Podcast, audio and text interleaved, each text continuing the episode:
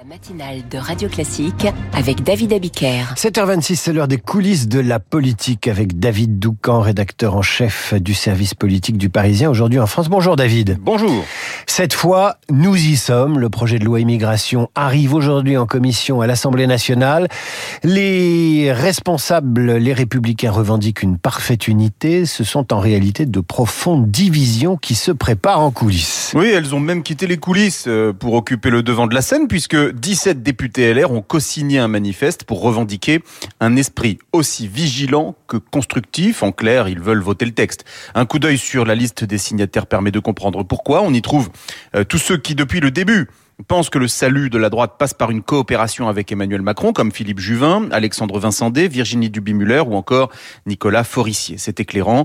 Euh, comme pour les retraites, les fractures internes ALR n'ont pas grand-chose à voir avec le fond du dossier. C'est la tactique politique qui est en jeu. Éric Ciotti, euh, Laurent Vauquier et Olivier Marlex euh, ont décidé il y a bien longtemps que quel que soit le contenu LR ne voterait pas le texte immigration du gouvernement. Pas question pour eux euh, d'offrir une victoire au camp Macron à quelques mois des européennes et dans la perspective de 2027. A fortiori, dans le domaine régalien euh, que la droite considère comme le point faible de l'actuelle majorité. Une scène atteste de cette posture stratégique établie de longue date.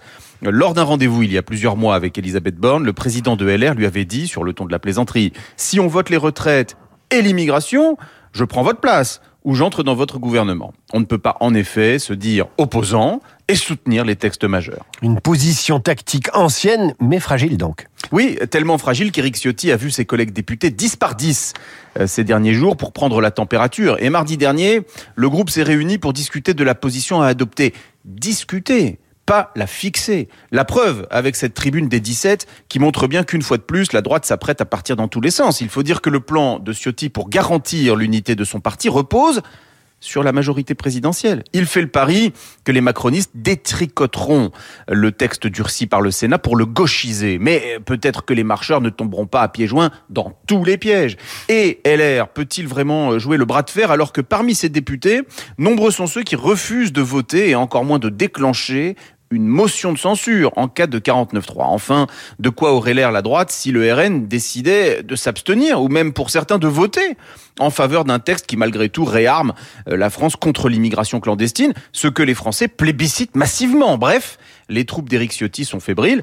À partir d'aujourd'hui, euh, euh, Gérald Darmanin joue gros, c'est sûr mais la droite aussi. Les députés LR fébriles dans les coulisses de la politique. David Doucan tous les matins à 7h25 sur Radio Classique. Merci David. Tout de suite la